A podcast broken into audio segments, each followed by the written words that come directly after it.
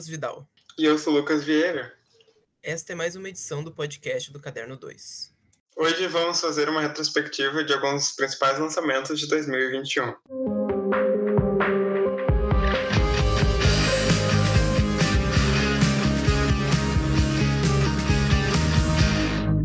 O ano de 2021 foi marcado pela onda de casos de Covid-19 e pelo início e fortalecimento da vacinação. Os streamings se tornaram a principal janela de exibição enquanto os cinemas estavam fechados, tendo uma retomada gradual que só começou a se fortalecer recentemente. A televisão e a música mantiveram seu alcance através dessas plataformas, especialmente em um período sem shows e apresentações ao vivo.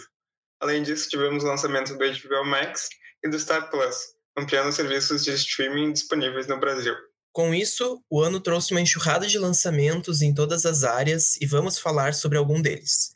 A nossa seleção foi feita através da equipe do Caderno 2, de acordo com o que marcou cada um ao longo deste ano. E para começar, vamos falar sobre os lançamentos musicais de 2021. So go easy on me. Então, dando início à parte musical, a gente teve, depois de cinco anos sem lançamentos, em novembro, um dos maiores nomes da indústria voltando, né? Com seu quarto álbum de estúdio, o 30 ou 30, a Adele chegou mais uma vez, quebrando todos os recordes que ela conseguiu e sendo mais uma vez extremamente elogiada pela crítica com o novo trabalho dela, que ela diz que é o mais pessoal dela, porque ela foca nos sentimentos que ela teve relacionados ao divórcio e é um álbum para o filho dela compreender o que, que ela estava passando nesse período. Então foi um lançamento que chegou no fim do ano e chegou com os dois pés na porta. E quem também voltou depois de um tempo aí da indústria musical foi o Bruno Mars, né, com a dupla formada por Anderson Peck, que é o Silk Sonic. E depois do lançamento do single Leave the Door Open, eles lançaram um álbum, né, que é o An Evening with Silk Sonic. E como o próprio nome diz, uh, ele leva o ouvinte para uma noite imersiva no funk e no soul proposto pela dupla em uma viagem nos anos 60 e 70. Trazendo um pouquinho para o Brasil, esse ano a gente teve também o lançamento do quarto álbum de estúdio da Flávia Vittar, que é o Batidão Tropical, que é um álbum relativamente curto, tem cerca de 20 minutos. E o, o álbum, ele segue um estilo tecnobrega, que é a Pablo vem abordando bastante estilos mais voltados para o Nordeste, principalmente, nos seus últimos lançamentos, mas com uma mistura de outros, outros gêneros, mostrando também um pouco da versatilidade como artista.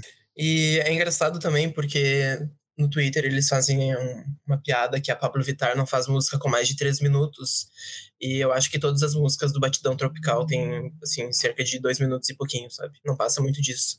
E quem também trabalhou bastante esse ano, né, foi a inimiga da OMS com, com a máscara de renda, a Lana Del Rey, que ela lançou dois álbuns de estúdio esse ano. O primeiro álbum do ano foi o Chemtrails Over the Country Club, que eu ouvi não gostei muito, nem ouvi demais o álbum, porque eu realmente não gostei.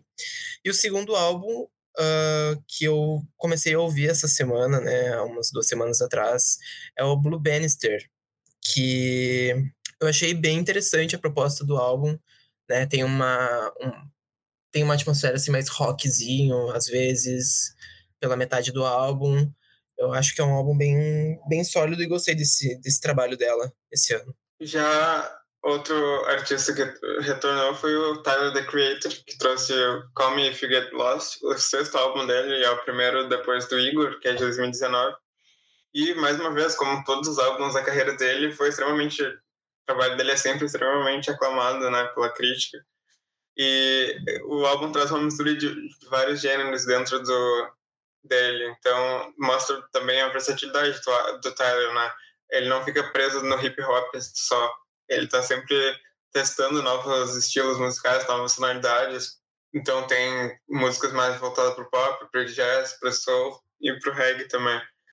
E o Drake também resolveu lançar um álbum este ano, né? O Certified Lover Boy, com aquela capa feia dos emojis, né? Que eu, Demais. Foi, né? Aquela capa horrorosa dos emojis. E esse aí é o sexto álbum de estúdio dele. Ele lançou em setembro. E eu tava vendo que, né, quebrou vários vários recordes. Principalmente, o Drake é, atualmente é o maior nome, assim, de streaming. Geralmente, toda vez que lança um álbum, quebra todos os recordes do Spotify, da Full Music. E isso que esse álbum tem quase uma hora e meia, né? Mas eles sempre costumam quebrar vários recordes de streaming quando lança álbum. Pois é, isso aí é mainstreaming da indústria rapper musical. Uh, e outra brasileira que lançou o álbum esse ano, que fez muito sucesso, foi a Luísa Sonza, com o álbum Doce 22, que ela é o segundo álbum de estúdio dela, e ela lançou no dia do aniversário dela, né, de 23 anos. É praticamente a Taylor Swift brasileira. Outro nome que voltou esse ano foi o Kanye West. Depois do Jesus is King, o Kanye West voltou então esse ano com Donda, que é, leva o nome da mãe dele, Donda West. E o álbum trouxe várias questões, porque ele foi adiado várias vezes ao longo do.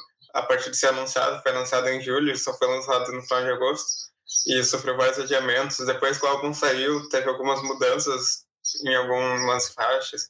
Então foi um álbum que foi se formando, parece, enquanto estava sendo lançado. É complicado, Mas... né? Complicado. É um álbum complicado aí. Kanye West é um artista complicado, não tem muito o que fazer. É, o álbum tem participações de outros artistas. Volta a parceria dele com Jay-Z, tem participação do The Weeknd, Little Baby. É o nome da indústria, né? O maior de todos. E claro que não poderia faltar ela, né? A queridinha do Caderno 2, a senhorita Taylor Swift, com a regravação do, dos álbuns Fearless e o Red, né? Fearless e Red Taylor's Version. E, enfim, o Red quebrou vários recordes, né? O surto que foi quando ela lançou o All Too Well, 10 Minutes, né? E também todo o hate que jogaram em cima do Jake Gyllenhaal na época do lançamento. E eu acho isso incrível, né? Isso aí é o fandom, a máfia criminosa do, da indústria musical. É, então, além das faixas regravadas, ela também lançou faixas inéditas, são dois álbuns, que é aquela chamada From the Vault, que inclui nessa, então, a Well de 10 Minute Version. E também ela lançou um short film, né, um curto, que seria o clipe dessa música também. Então, foi um ano bem, bem positivo para os fãs de Taylor Swift, né? É, e tem também aquela música From the Vault com a com a Phoebe Bridgers, né? Que para mim é uma das melhores do álbum. É linda e acho incrível o jeito que a Taylor Swift e a Phoebe Bridgers pagam a, a minha terapia, né? Toda semana com essa música. Outra que voltou este ano foi a Billie Eilish, né? Com o segundo álbum de estúdio dela, o Happier Than Ever, que segue o All Fall Asleep, Where Do We Go. O álbum foi lançado em julho e Teve alguns singles bem populares, como My Future e Therefore I Am, e Happier Than Ever, né? Que é a própria música título do álbum. É, e muita gente diz que esse aí vai ser o grande nome da, do Grammy, né, esse ano. Vamos ver se ela vai. Eu não sei se ela vai ter tanta força quando teve alguns anos atrás com o primeiro álbum, mas vamos ver hum, como vai ser na é. cerimônia ano que vem. Pois é, não sabemos ainda, apenas especulações. E esse ano também foi lançado em junho o álbum Home Video da Lucy Dacus, que é o terceiro álbum de estúdio da cantora americana. E ele tem aí uma pegada mais indie rock, pop, e tem umas críticas bem positivas em cima desse álbum. Uma banda que despontou esse ano com, fazendo bastante sucesso graças ao Eurovision foi o Maneskin, que é principalmente com a faixa Begging, que atingiu paradas do mundo todo, foi, entrou no top 10 do Spotify mundial, chegou a fazer mais sucesso nos Estados Unidos também, que é um mercado mais difícil geralmente para artistas estrangeiros, né? E chegou com tudo. A banda, o Eurovision foi uma plataforma muito boa para eles. Eles vêm lançando singles nos últimos meses e tem sido uma foi uma banda que surgiu meio que uma revelação, né, esse ano. E vai tocar até no Rock in Rio que vem aqui no Brasil. Então, Maneskin surgiu esse ano com tudo. Agora vem a, a preferida do nosso nossa, agora com licença, né? Chegou a hora dela, a maior brasileira de todos os tempos, né? O nome de, o nome do ano, né? O nome de 2021 de artista brasileiro vai para ela, né? Não, ninguém acima dela, é impossível. A Marina Senna, né? Que disparou esse ano com um álbum de primeira que, né, bombou de primeira, é um álbum de primeira qualidade, não tenho o que falar, né? Artista, artista total. Uh, ela foi indicada a quatro categorias no prêmio Multishow esse ano e venceu a categoria de revelação do ano. Então, né, ela aí é a revelação do ano de 2021, a maior artista brasileira desse, desse ano. Não tem, não tem o que falar, né? Ninguém acima dela. É o nome da indústria brasileira, indústria musical brasileira, não tem. Inclusive, a Marina Senna, o álbum de primeira, uh, foi meu álbum mais ouvido do ano de 2021. Ele foi lançado em agosto, se eu não me engano, e em novembro, dezembro, início de dezembro, ele já era meu álbum mais ouvido no ano. E né, a Marina Senna bombou no TikTok, viralizou aí na internet, então é a maior que temos. Depois dessa chuva de elogios para Marina Senna, a gente também teve o lançamento do primeiro álbum de estúdio do Lil Nas X, que ele só tinha lançado um EP, o que era Seven, uns anos atrás, e agora ele lançou seu primeiro álbum de estúdio, que é o Monteiro, que é o nome dele, né? E ele primeiro lançou Monteiro como By Your Name, que foi o primeiro single que fez, teve uma repercussão bem grande, principalmente por conta do clipe, que chegou a ganhar até o VMA de vídeos do ano esse ano. E ele também lançou Industry Baby com o Jack Harlow. Foi um ano bem forte para ele Nas X, ele cresceu bastante, conseguiu bastante indicação até pro Grammy do, que acontece em janeiro. E o álbum é muito bom, né? Foi extremamente elogiado pela crítica. As músicas estão fazendo bastante sucesso. Então, Lil Nas X vem crescendo muito recentemente. E quem lançou aí provavelmente o álbum do ano foi a Doja Cat com o Planet Her, né? É o terceiro álbum de estúdio da cantora. Foi lançado em 25 de junho e né, tá sendo super elogiado também, as músicas hitando em TikTok, em vários lugares na internet, várias redes sociais na internet, Instagram, Twitter também falam muito dela. E é isso, ela é um, um nome bem forte aí também na premiação do Grammy e se mostrou muito versátil com esse trabalho novo. É, a gente teve vários sucessos. Teve primeiro Kiss Me More, depois Need to Know, Woman, então foi realmente. E o, e o com The Weeknd também. Então a Doja Cat cada vez ela começou com Say Soul, a ascensão, e agora não para. Outra que voltou depois de muitos anos de espera, quase quatro anos do último lançamento, foi a Lorde, que trouxe esse ano então o Solar Power, que inclusive, assim como outros que a gente já falou, tiveram textos relacionados no Caderno 2, o Donda teve, o, o da Taylor Swift teve podcast, então fiquem ligados no canal 2 porque a gente está sempre postando conteúdo sobre esses artistas. O Solar Power também teve um podcast. É, a Maria e Cena também. Foi a, o terceiro álbum de estúdio da Lorde, teve uma recepção bem mista, né? Algumas pessoas gostaram, outras não gostaram, mas não foi nem de longe o consenso que tinha sido os outros dois álbuns dela. É, esse álbum faltou algumas canetadas, assim, que nem a gente teve no Melodrama e no Pure Heroine, mas fazer o quê, né? Faz parte da família, a gente tem que amar, né? Filho a gente não, a gente não, não abandona, né? A gente acolhe. Uh, e também quem bombou esse ano, né? Estourou, apareceu aí no mundo no início do ano com Driver's License, foi a Olivia Rodrigo, né? Que lançou o álbum dela, Sour, que foi um surto aí em maio que eu acho que é meio unânime, assim, quase todas as pessoas do Caderno 2 ouviram horrores esse álbum. Na retrospectiva do Spotify, ninguém lembrava que tinha ouvido tanto o álbum, mas, né, ouvimos e o mundo todo ouviu, e é um álbum bom, né, não, não vou falar que eu não gostei do álbum, tá, comecei a ouvir de novo agora em dezembro, e ela veio, né, canetadas da Olivia Rodrigo, né, que atuava antes em High School Musical. E, né, se mostrou aí uma revelação do ano com esse álbum novo. É, foi um dos maiores sucessos, tanto de crítica quanto de público. É um dos álbuns mais vendidos desse ano. A gente teve, como tu falou, Driver's License, mas a gente teve Good For You também, que foi um, com certeza um dos maiores sucessos deste ano. Então ela foi o ano de estreia dela, primeiro single, primeiro álbum, e ela já chegou quebrando tudo, né, basicamente. E outra brasileira aí que eu gosto muito é a Duda Beat, né? Outra pessoa que para mim é uma das maiores artistas do Brasil, né? Ninguém acima dela, tal qual Marina Senna. Uh, Te Amo Lá Fora, lançamento desse ano da Duda Beat, é o segundo álbum de estúdio dela.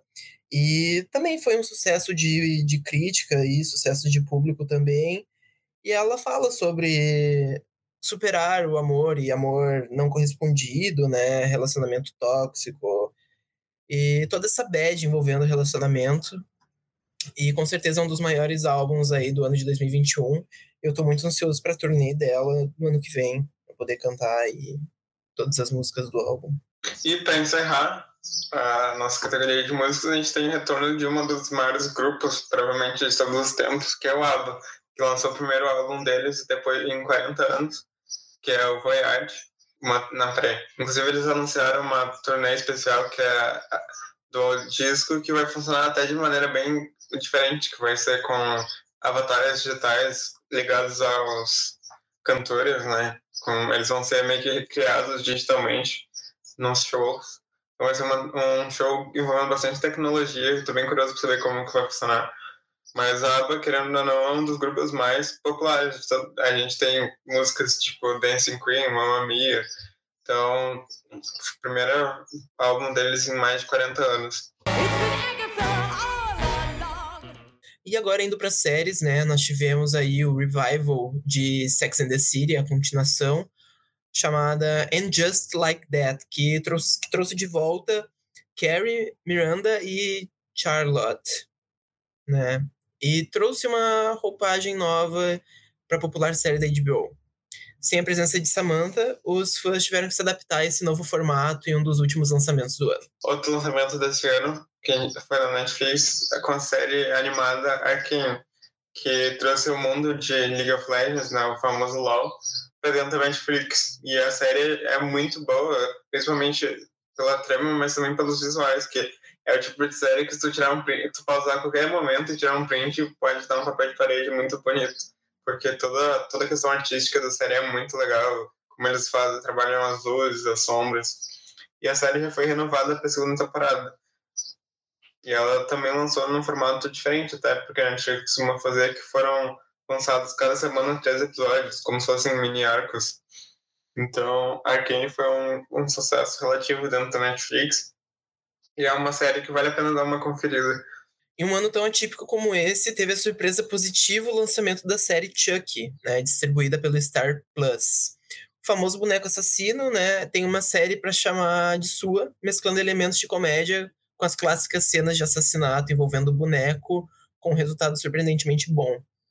E o pessoal do Twitter estava até falando que o Chucky defende a comunidade LGBT, né? Achei isso engraçado, achei, achei interessante aí pro ano de 2021. Um outro lançamento da Netflix que aconteceu esse ano, que foi a série Clickbait, que como o próprio nome diz, foi um clickbait, porque ela foi bastante divisiva no público. E pela crítica também não foi muito elogiada. Ela foi. A maioria das críticas, inclusive, usava essa, esse gancho de que a série fez jus ao nome, de ser um clickbait. E ela tem uma trama que envolve um crime que é bastante impulsionado pelas redes sociais. As redes sociais são uma presença bem forte na trama da série e é algo que guia ela ao longo dos seus episódios. Amigas para Sempre, ou Firefly Lane, foi a representante aí das adaptações de livros Água com Açúcar, escolhida pela nossa equipe que chegaram à Netflix em 2021. A série de Catherine Heigl estreou em fevereiro e foi renovada para uma nova temporada. Inclusive, novamente, temos um podcast lançado do ano no Caderno 2, que é justamente sobre essa série. Outra que teve uma nova versão foi Gossip Girl, que chegou esse ano em duas partes, no HBO Max, para alegria ou para tristeza dos fãs da garota do blog. Então, ela traz uma nova geração de adolescentes de, da escola particular de Nova York, sendo apresentada a essa vigilância social da Gossip Girl.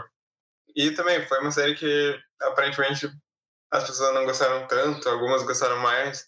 Então foi, tivemos bastante séries nesse estilo que foram bem divisivas. E Isabel, uma minissérie chilena em três episódios que aborda a vida da escritora Isabela Lende, está disponível no Prime Video. foi lançada esse ano também e vale a pena conferir. É uma série muito interessante. Pessoal do Caderno 2 curte muito. A gente também teve finalmente o encerramento de La Casa de Papel, que chegou esse ano com a sua quinta parte. Foi ainda dividido em duas. Então, primeiro saiu cinco episódios, depois outros cinco. E finalmente é um encerramento, né, para toda aquela trama que começou e o fenômeno que foi La Casa de Papel no Brasil e no mundo.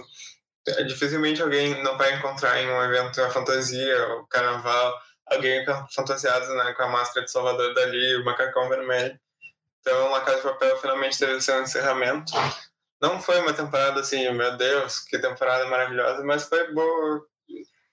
Que La Casa de Papel é aquela série que se tu for pensar e levar a sério, tu não se diverte, né? Então é aquela série pra te desligar o cérebro e assistir, que tu se diverte bastante. Pois é, tava na hora de acabar já, ninguém aguentava mais eles presos naquele banco. E só com problema atrás de problema, né? Então. É isso, que bom que acabou. Nada contra a série, viu? Mas que bom que acabou. Uh, e agora, Luna Park, que é a série italiana que se passa na Roma dos anos 60 e aborda uma jovem que cresceu no circo da família e descobre que pertence a dois mundos diferentes. Né? É uma premissa aí diferente, é uma série também intrigante que o Caderno 2 curtiu muito esse ano. Ah, é da Netflix também. Tivemos bastante presença da Netflix esse ano. Um lançamento francês que fez bastante sucesso no Brasil e no mundo foi a série Lupin, que é baseada numa série de livros, né? E é estrelada pelo Omar Sy, que é conhecido principalmente por aquele filme de uns anos atrás que foi um grande sucesso, é Intocáveis. E a série aborda toda essa questão de detetive, de investigação. E é legal ver que a Netflix está conseguindo trazer sucessos de vários lugares do mundo, né? Então, Lupin talvez seja o maior sucesso francês da Netflix até hoje. E é uma série que vale a pena conferir. É bem, traz uma trama que prende bastante a atenção e é muito boa. E também um sucesso da Netflix é a série, a minissérie Made, né, com a Margaret Qualley, que participou de Era uma vez em Hollywood, né, do Tarantino, ela é a hippie de pé sujo. E essa série está fazendo tanto sucesso, né? É uma série com uma qualidade muito boa, foi indicada aí ao Globo de Ouro e o Critic Choice Awards. É isso, Lucas? É. Ótimo. Foi lançado em outubro aí na Netflix e também vale a pena conferir. É uma série pesada, né? Fala sobre relacionamento abusivo e como a menina uh, encontra um emprego de faxineira para sustentar a família e construir um futuro. Outra série que a gente teve esse ano foi Mare Town, que foi lançada pela HBO, que é uma série de investigação muito boa, estrelada pela Kate Winslet, também tem a Jean Smart e o Evan Peters, fazem parte do elenco, e é a investigação sobre um assassinato que ocorreu nessa cidade, chamada East Town, e a detetive que está investigando isso é a Mare, então, por esse nome da série, né? E a série é realmente muito boa, tem vários twists, várias coisas.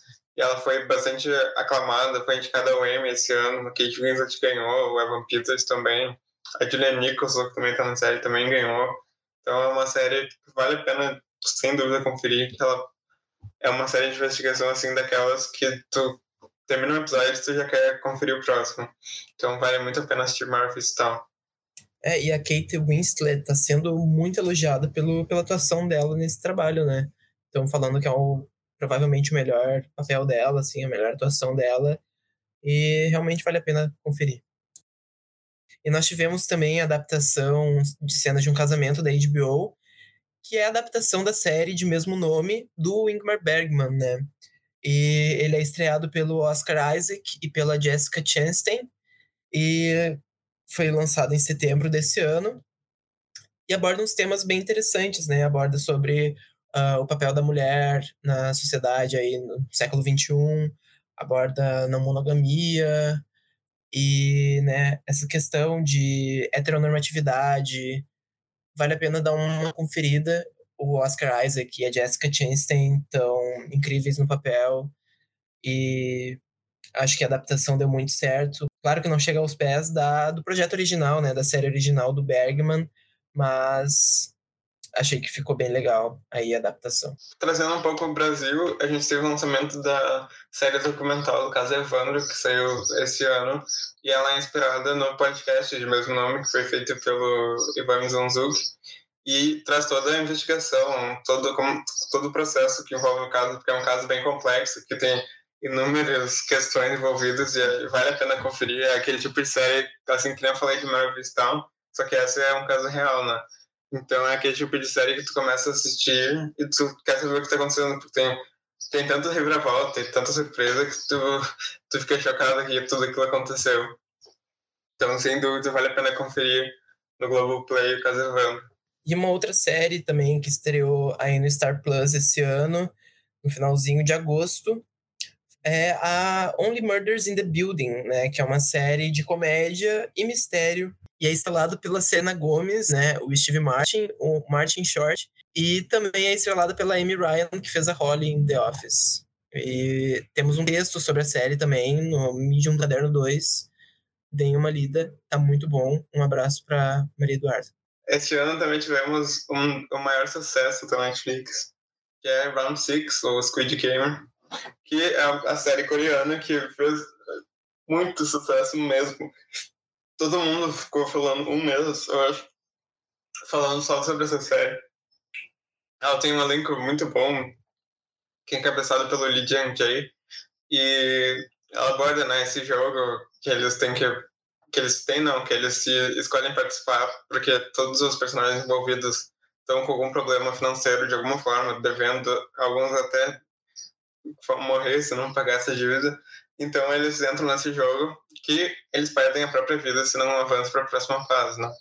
Então é uma, é uma, é uma série muito boa que pegou todo mundo de surpresa, ninguém estava esperando, mas quando foi ver, valia a pena, né? Então, Round Six com certeza é um dos maiores sucessos deste ano e como a própria Netflix disse, é o maior da plataforma. Então, vamos ver se vai ter uma segunda temporada, né? Mas quem não assistiu, eu recomendo bastante assistir Round Six. Também temos texto no Medium sobre essa série, né? O Renatinho, incrível, nunca erra ninguém acima dele. Escreveu um texto ótimo sobre a série e fez uma análise perfeita. Se fosse vocês também, iria lá dar uma olhadinha no texto. E também temos uma outra série que está fazendo sucesso absoluto. Dizem que é a melhor série da atualidade. E eu não discordo também, é muito boa, que é Succession, né? Tá aí na sua terceira temporada. E os atores fazendo um trabalho incrível, né? A direção também. É, a, série, a série tem um diálogo, um texto assim, ao mesmo tempo que é tão absurdo, é, tão, é muito bom eles falam cada, cada coisa que tu fica tipo, meu Deus do céu. Mas é. Os personagens são todas pessoas horríveis, mas a série. Eles te prendem, tu começa a gostar de alguns. E Succession, com certeza, como tu falou, é, é uma das melhores séries atuais. Vale muito a pena assistir. Claro, não é pra todo mundo, porque tem gente que talvez não goste muito do. Porque ela tem uma linguagem bem suja, né? Os personagens são, tipo, é, bilionários, né? Exagero no documento, mas é né? muito bom. Sim, o elenco também é sensacional. A Sarah Snook, maravilhosa no papel de Steve, né? E, claro, o Brian Cox como Logan e o Jeremy Strong como, como Kendall também. Toda a família Roy merece destaque, né? É incrível, perfeitos. Além do, do Greg e do Tom, que também são muito bons. Principalmente na terceira temporada, os dois têm o Tom tem umas cenas assim que são sensacionais. Outra série que, gente, que esse ano teve uma nova temporada foi Ted Lasso, que é o maior sucesso da Apple TV. E é uma série que eu acho que todo mundo devia conferir, porque ela é maravilhosa. Eu acho que já se tornou uma das minhas séries preferidas assim, da vida. É uma série que te. Tu, tu assiste, tu fica feliz ela te deixa feliz, ela te deixa. Tu começa a gostar de todos os personagens, todos eles têm um desenvolvimento muito bom, ela é super engraçada. Mas é aquela série que, se tu tá se sentindo meio triste, meio pra baixo, tu assiste Ted Lasso e tu com certeza vai ter um up assim, de, no teu dia, porque o Ted é um personagem assim, sensacional. E todos os que acompanham, a Rebecca, o Roy Kent, a Killy. Então, Ted Lasso teve a segunda temporada agora, a primeira foi bastante premiada, ganhou o Emmy de comédia. Então, é uma série imperdível que, infelizmente, aqui no Brasil não tem muita percussão, porque é, né, da Apple. é um nicho ainda bem pequeno. Mas com certeza quem puder assistir vale muito a pena. É uma série feliz no Brasil do Bolsonaro, né? Olha só que engraçado. Claro que não vai ter gente, claro que não vai ter brasileiro assistindo uma série de humor aí, uma série para deixar feliz. Ninguém é feliz no Horror. Cadeira, corta essa parte do podcast, ficou muito para baixo. e temos também a Disney, né, com suas séries aí da Marvel. Tivemos, acho que o grande sucesso da Marvel esse ano no, nas séries foi o WandaVision, né? Mas tivemos também Falcão e o Soldado Invernal, tivemos Loki, tivemos a, a animação What If, e também temos agora Gavião Arqueiro, né? WandaVision foi o primeiro sucesso aí nas séries da Marvel esse ano. WandaVision, né, foi lançada em janeiro, com nove episódios, sendo lançado um por semana. E toda vez que tinha um episódio novo, o Twitter entrava em loucura com as teorias aí do Mephisto e o final de temporada. E também, né, uh, temos, vamos ter aí no ano que vem Doutor Estranho no Multiverso da Loucura, né, com a personagem da Wanda após essa, esses momentos aí de WandaVision. E vale lembrar que a gente, dessas séries, a única que a gente não fez podcast foi o Alif, né? Todos os outros a gente fez um podcast. Gavião Arqueiro ainda tem um episódio para ir ao ar, né? Então, ano que vem, provavelmente teremos algum podcast relacionado ao tema. Mas a gente fez uma cobertura bem grande das séries da Marvel. Então, quem quiser conferir no Spotify, na plataforma de podcast que quiser, temos podcasts sobre praticamente todas as séries da Marvel. Outro lançamento que também teve repercussão no Caderno 2 foi Fate, a saga Wings. Foi lançada bem no início do ano. E é uma meio que uma reimaginação, né? Uma versão live action da série bem popular aqui no Brasil, Wings. É uma série bem razoável, né? Não dá, comparado a algumas que a gente falou aqui, ela é bem fraca, né? Mas teve um público bem grande e fez um sucesso relativo aqui no Brasil. Então, tenho certeza que muita gente gostou bastante de Wings. E também a última série aqui da nossa lista é a série You, né, que estreou no Lifetime em 2018 e teve a sua terceira temporada lançada agora em outubro, mostrando a vida do casal Joe e Love, né? Os dois aí perfeitos. Psicopatas. É. Ai, ai, combinam, né, um com o outro. Tonight, tonight.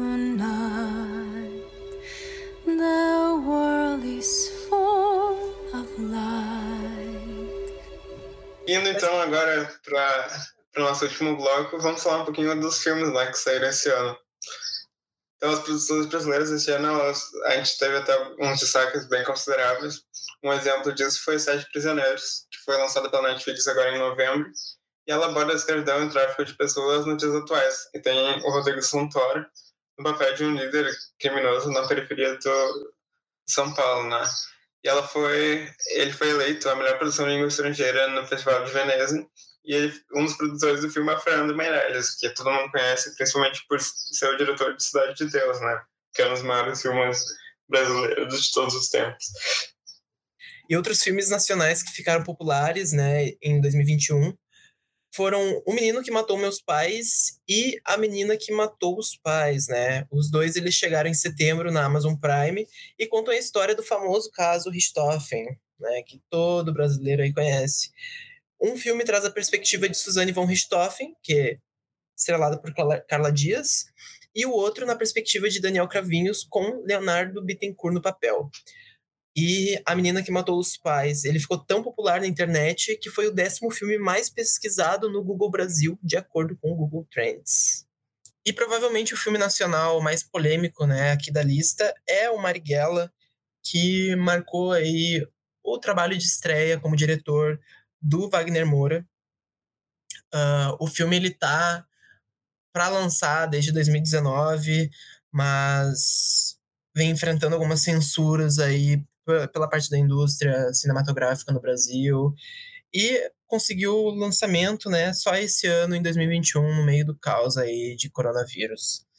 E é um filme muito, está sendo muito bem elogiado. O Marighella foi até ovacionado, né, em 2019, no Festival de Berlim, quando eles estrearam o filme lá. Então é um filme super positivo aí para crítica e para o público e, né, foi muito falado nesses últimos anos. E finalmente. É, ele sofreu bastante para ser lançado, né? E teve questões, uma espécie de censura mesmo do governo. Então foi um filme que passou por bastante percalço para até ser lançado no cinema. A gente também teve esse ano um dos lançamentos, um dos maiores lançamentos, que era do ano, que eu pessoalmente estava esperando muito, foi Duna, né? Que estava com o lançamento inicial para ano passado, mas aí por conta da pandemia teve que ser adiado. E aí foi para outubro deste ano. O filme é baseado na primeira metade de um livro do Frank Herbert, que é o Duna, né, do mesmo nome. E ele aborda essa jornada da casa Jades e do Paul, que é o protagonista, no planeta Arrakis, que é a Duna, e todas as consequências políticas que são ligadas a essa chegada deles no planeta. E o filme foi dirigido pelo Denis Villeneuve e recebeu bastante crítica positiva, está sendo bem votado para o Oscar do ano que vem, e teve uma bilheteria de 390 milhões de dólares, que garantiu a parte 2, né, que vai adaptar o restante do livro, e vai ser lançado em 2023. Então recomendo bastante Duna para quem não assistiu.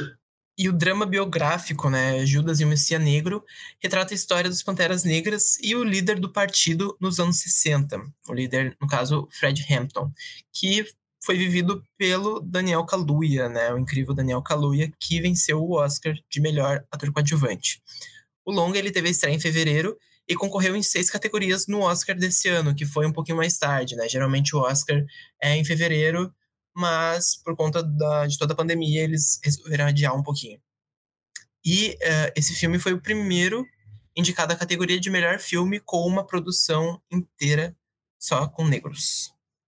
Esse foi um ano que também foi bastante eh, focado em musicais. A gente teve uma série de lançamentos. Um deles, que é um dos meus preferidos, é In the Heights, que foi lançado em junho nos cinemas, depois entrou na HBO Max que é baseada na primeira peça da prosa de Lin-Manuel Miranda, que é o nome que a gente ainda vai falar mais aqui nessa lista. E o filme aborda alguns moradores desse bairro, que é Washington Heights, Nova York, que é uma, uma população quase que inteira latina. Então o filme é uma grande celebração assim da cultura latina. E é, eu, eu gostei muito do filme. Eu, as músicas são algumas das minhas mais ouvidas do, desse ano. Eu recomendo bastante para quem gosta de musicais e quem não gosta também se quiser dar uma chance, eu acho que vai, vai aproveitar bastante. Vale bastante a pena conferir In the Heights. Que no Brasil, inclusive, o nome é Em um Bairro de Nova York. Em janeiro também foi lançado pela Netflix Malcolm and Marie, né? Que para mim foi uma decepção, né? Eu tava esperando um, filme melhor, mas, né, dirigido pelo Sam Levinson, conta com a Zendaya e o John David Washington, né, nos papéis principais. E o filme ele conta a história aí de um casal que tem uma discussão depois de um depois de um, a estreia do filme do, do cineasta. E enfim, eu fiquei um pouquinho decepcionado com esse filme. Eu esperava que ia ser aí um, uma coisa melhor, mas né, um filme melhor. Mas tá tudo bem. Quem eu não tenho culpa de ter colocado as minhas expectativas em cima desse filme, né? Ah, mas né, é um filme, é um filme bom, né? Ok, preto e branco, gravado 35mm. Quem quiser dar uma olhada, tá na Netflix. Mas eu não gostei muito, já vou deixar registrado. Um lançamento que a gente teve esse ano, que foi bem diferente até, é o Inside do Bob Burnham, que é um especial de comédia, comédia musical, mas ao mesmo tempo é dramático, que é, que é escrito, produzido, estrelado, composto. Basicamente, o Bob Burnham fez tudo. E é um especial da Netflix, que foi lançado esse ano. E é uma experiência bem curiosa de se assistir.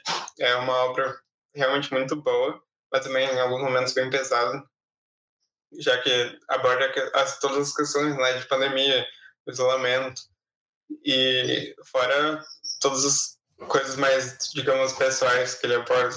Então, Vale muito a pena conferir Inside do Bob Burnham na Netflix, quem ainda não conferiu. E um filme que foi lançado em março pela Netflix, dirigido pela Amy Poehler, é o Moxie, né? E o filme conta a história aí de uma adolescente que foi inspirada pela amiga e pela mãe, né? O passado rebelde da mãe, que ela circula alguns textos anônimos, né? Convocando o sexismo em sua escola, né? De uma forma aí bem subversiva e quebrando tabus, né? Se ficarmos em silêncio, a gente pode ouvir o tabu sendo quebrado. A Netflix lançou esse ano também alguns, alguns de Natal, alguns não, mas como sempre, várias comédias mais adolescentes, comédias românticas.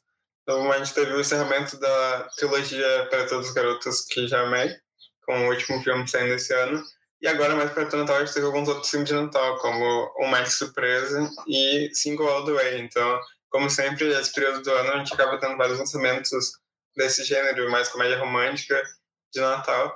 Então, Single All The Way e O Mais Surpresa são dois desses filmes que seguem essa temática natalina. E também temos aí na lista o vencedor da Palma de Ouro, né, dessa edição do Festival de Cannes, que é o Titan, né, que foi dirigido pela Julia Ducournau, que é a diretora de Raw, né, que é aquele filme lá do, do canibalismo e tal. E esse Titan é muito, não muito, mas enfim, achei parecido com o Carro Rei, que lançou no Festival de Gramado esse ano. Né? Uh, esse filme tá meio que dividindo as opiniões, mas eu achei um filme muito bem feito. Eu gostei do filme, por mais que seja aí uma ficção científica meio bizarra. Eu gostei de verdade do filme. Claro, não é um dos melhores filmes que eu já vi, até porque não faz muito o meu estilo de filme. Uh, achei um filme né, meio rebelde, assim, meio revolucionário. Ele tem um aspecto meio punk ao longo do, ao longo aí do filme. E gostei dele, acho que vale a pena, é uma experiência interessante ver a menina transar com o carro. E é isso. Não vou dar muitos spoilers. não vou falar muito do filme, mas achei muito legal. Para os fãs da DC, a gente teve um lançamento muito aguardado este ano, que foi o Liga da Justiça, o Snyder Cut, né? Foi lançado finalmente, depois de muita insistência dos fãs. Foi lançado direto para HBO Max. Aqui no Brasil, na época, foi lançado para lugar digital porque ainda não tinha o HBO Max, né? Mas foi, e é uma experiência bem boa. É claro, tem quatro horas né, de duração, ele é dividido em capítulos, então se a pessoa quiser, ela pode assistir falar, como se fosse episódios de uma série. Mas é, com certeza é outro filme comparado ao Liga da Justiça de 2017. E eu acho que foi uma boa evolução, assim. Ele tem um formato, se não me engano, 4x3, que é aquele com a que fica as barras pretas na vertical, né? Então, Snyder's Cut é um filme que eu recomendo, porque eu acho que me surpreendeu bastante positivamente, especialmente depois de ter assistido o Liga da Justiça que tinha sido lançado nos cinemas. E a gente também tem um podcast que eu dois sobre ele, então quem quiser ouvir lá. Mas é isso, Snyder Cut foi um lançamento que me surpreendeu, porque eu achei que ia ser bem. Não ia gostar muito, mas eu gostei bastante. Também temos né, o filme grego, olha só. The Man with the Answers, que é um filme de drama e romance LGBT, né, escrito e dirigido por Stelios Kamitsis. E o filme é uma coprodução do Chipre, Grécia e Itália. Né? E esse é o segundo filme do diretor e foi selecionado para o projeto Saloniki Goes to Cannes, né? uma iniciativa destinada a apresentar obras de realizadores gregos a produtores presentes em Cannes durante o Festival de Cinema. A equipe do Canal 2, como sempre, bem culta. É, total. É uma variedade, né? De, de, de filmes, né? Referências, referências. Outro lançamento que a gente teve recentemente foi o documentário dos Beatles, que foi lançado por Disney Plus, que é o Get Back, que é um documentário que foi dirigido pelo Peter Jackson, né, mais conhecido principalmente pela trilogia do Senhor dos Anéis e do Hobbit. E a gente botou como filme, mas eles são alguns episódios, só que os episódios são relativamente grandes, então são, é como se fosse cada episódio um filmezinho. Mas, e conta alguns momentos da jornada dos Beatles. É uma bastante uh, material de documental mesmo. Então, uh, vale a pena conferir quem é, principalmente quem é fã dos Beatles e não sabia que tinha sido lançado ou não acompanhou. Com certeza vale a pena conferir, até quem não é fã para conhecer um pouco mais da, da banda e alguns momentos que eles passaram. E esse ano também foi um ano bem forte para Disney, né? Cruella foi lançado em maio pela Disney Plus. E o filme mostra a origem da vilã do 101 Dálmatas, né? E conta com a aclamada Emma Stone no papel principal. Uh, o longa foi um sucesso de público e crítica, né? Mas teve uma baixa bilheteria por ter sido lançado nos cinemas e no serviço de streaming simultaneamente. Daí deu uma confusão toda, né? Porque a Emma Stone depende do salário, né? O salário da Emma Stone depende da bilheteria do filme, número de ingressos vendidos e tal. E com isso a atriz acreditou que saiu prejudicada, então decidiu processar o estúdio. Uh, mas semanas depois, ela voltou atrás e desistiu do ato judicial, né? A gente não sabe ao certo como está a relação da Emma Stone com a Disney, mas já anunciaram uma continuação com ela no papel da vilã icônica. Bem aí, Cruella 2. E uh, também lançado no Disney Plus, nós tivemos a animação Luca. E os outros filmes da Disney, que daí foram. são da Disney, mas lançados no cinema, que foi, foram Encanto e Raya. É, o Encanto, inclusive, como a gente tinha falado antes do Lin-Manuel Miranda, ele que produziu as músicas do filme, né? Ele que fez todo o trilha sonora. Então, já é a segunda vez que a gente já fala dele aqui e tem mais uma ainda para falarmos. O homem faz tudo, né? Ninguém é acima dele também. Verdade, verdade. Inclusive, quem está ouvindo até agora, assistam Hamilton, além dos que a gente está recomendando, viu? Outro filme que foi lançado esse ano foi o último do Daniel Craig como 007. O 007 Sem Tempo para Morrer, né? No Time to Die. Que então encerra essa trajetória do Daniel Craig que começou em Cassino Royale. E o filme foi, atualmente, no momento que a gente está gravando esse podcast, é a maior bilheteria de Hollywood né, nos cinemas em 2021. Ainda não saiu Homem-Aranha recém está sendo lançado, tem outros filmes chineses que têm mais bilheteria, mas até o momento de Hollywood, No Tempo to Die é o maior sucesso do ano. E aí tivemos mais um filme, né, com o Lin-Manuel Miranda, que é o Tic Tic Boom, que ele foi o diretor desse filme, com o Andrew Garfield no papel principal, né, de um compositor que prestes a completar 30 anos, ele tem que lidar com o amor, a amizade, a pressão para criar algo incrível antes que, o, antes que o tempo acabe, né? E foi lançado agora em novembro. Tic Tic Boom é da Netflix, inclusive quem assina Netflix pode assistir. E como o Lucas falou, é uma obra baseada numa peça autobiográfica. Então, o Jonathan Larson realmente é um compositor que existiu e é, basicamente conta essa história, esse momento da vida dele antes dele escrever uma peça que acabou fazendo sucesso depois, que foi Rent. Mas Tic Boom é mais um musical também, desse, como a gente já disse, a gente já teve, a gente falou de In The Hearts, mas teve outros que a gente não trouxe aqui que não fizeram tanto sucesso, como querido Evan Hansen, por exemplo, que foi um fracasso de bilheteria. E falando em musicais, a gente teve mais um que acabou de sair nos cinemas, e eu pessoalmente gostei demais, eu acho que todo mundo devia assistir esse, que é Amor Sublime Amor, West Side Story, que é dirigido pelo Steven Spielberg, né, que todo mundo conhece de Tubarão, ET, Indiana Jones, O Resgate Soldado Ryan, Lista de Schindler, e aí vai, né, Steven Spielberg. E é uma nova versão do, da peça e do filme de 1961, de, com o mesmo nome. Ele dá uma atualizada em várias questões do filme antigo que acabam ficando mais problemáticas, e ele desenvolve bastante os personagens de apoio então, o filme, para mim, pessoalmente, que não eu já tinha assistido o original, eu gostei mais dessa versão. Então, eu recomendo bastante que tá tendo uma bilheteria bem baixa, infelizmente. Aqui no Brasil tá nem foi divulgado o filme. Eu assisti, só tinha mais uma pessoa na sessão. Então, eu recomendo bastante quem ainda não assistiu, assista o West Side Story se puder. É, e o filme está sendo muito bem elogiado, né? Então deve ser um ótimo filme. E para encerrar o podcast, nós tivemos Homem-Aranha, Sem Volta para Casa. E claro, outros filmes da Marvel esse ano, que foi Viúva Negra, Shang-Chi e Eternos. Inclusive, o que tu trouxe na né, da questão da Emma Stone processar a Disney foi algo que a Scarlett Johansson fez, justamente porque o contrato dela, ela tinha salário, mas ela também tinha uma parte das bilheterias, né? E quando eles decidiram lançar no Disney Plus, isso acabou cortando, né? Porque esse valor ela não teria a princípio direito, então ela processou a Disney e foi toda uma função, mas no fim se resolveram.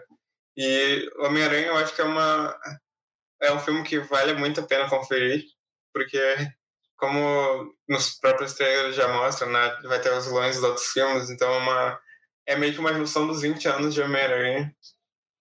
Então, é um filme muito bom e é uma experiência incrível assistir no cinema. Recomendo bastante. no momento que a gente estava fazendo esse podcast, o filme acabou de sair, né? E a princípio já vai ser quebrar vários recordes de bilheteria, já tem tudo para ser uma das maiores bilheterias assim de todos os tempos. Parece que aqui no Brasil foi a maior estreia, né? É, já quebrou, já quebrou vários recordes aqui no Brasil. É, então inclusive, então... eu, na, eu fui assistir na estreia e tive que pegar uma fila para entrar na sala de cinema, né? Pra gente ver como, como caótico estava a situação. Mas é isso, né? Sou fã, quero service. Exatamente. E a gente, a gente não vai trazer, porque ainda não saiu no momento que a gente está gravando, mas a gente também vai ter Matrix Resurrections, né? Que vai, é o quarto filme da franquia, que sai agora no final de dezembro. E é também é um, um, uma, um grande lançamento para encerrar o ano. Mas essa é, esse é o nosso panorama, basicamente, de lançamentos de música, TV e cinema no nesse ano de 2021. Exatamente. E que ano, né? Que ano para a cultura. E espero que em 2022 a gente consiga aí acompanhar todos os lançamentos no cinema, né? Lançamentos de filmes no cinema, a gente consiga acompanhar turnês dos, dos artistas, né? Fazendo shows por aí né? E que acabe logo essa, toda essa função de pandemia. Exato. É, como a gente falou, né? Se a gente fosse pegar todos os lançamentos, a gente ia ficar aqui horas. Mas a gente acabou fazendo essa seleção, pela, a equipe dos ganhadores deu essas sugestões. E a gente trouxe as nossas também. Mas, obviamente, teve muito mais lançamentos. Então, inclusive, quem se alguém estiver ouvindo quiser comentar, se estiver pelo YouTube quiser comentar nas redes sociais, também pode dar suas sugestões do que faltou. Mas era isso que a gente tinha de para nossa perspectiva de desses conteúdos culturais de 2021.